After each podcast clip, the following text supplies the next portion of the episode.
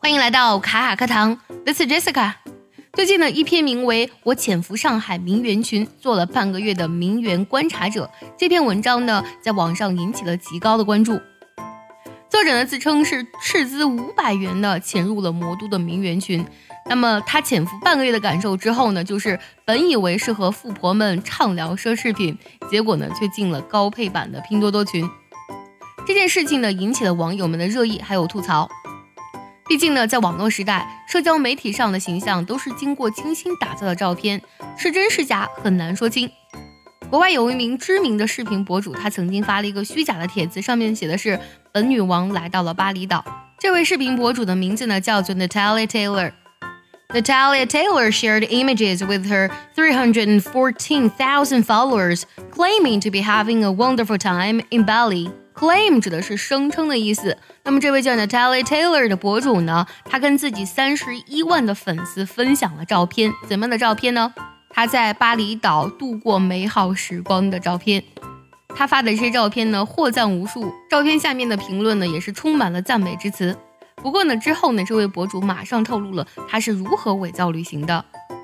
She revealed exactly how she faked the trip. Review 这个单词呢，指的是揭秘、揭露的意思。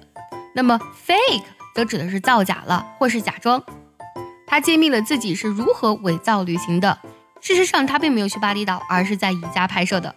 想要获取更多学习资源，可以微信搜索“卡卡课堂”，回复“礼包”两个字，就可以收到我们送给你的大礼包喽。In reality, she was just down the road from her house at IKEA. 实际上呢，她是在离她家不远的一个地方宜家那儿拍摄的。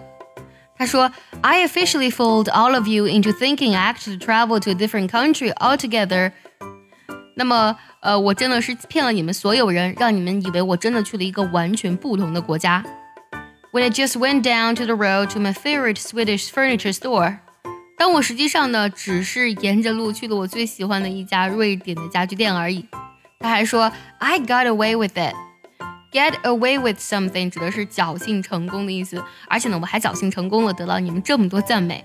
他还说，Sometimes people want to lie about who they are as a person, and it's not hard to do apparently。有的时候呢，人们想对自己的真实身份呢去进行隐瞒和撒谎，lie about who they are as a person, and it's not hard to do apparently。而且很显然的是呢，想要去隐瞒自己的真实身份并不难做到。Apparently 指的是。明显的意思，显然的意思。对于假名媛这件事情，你是怎么看的呢？也记得留言分享告诉我哦。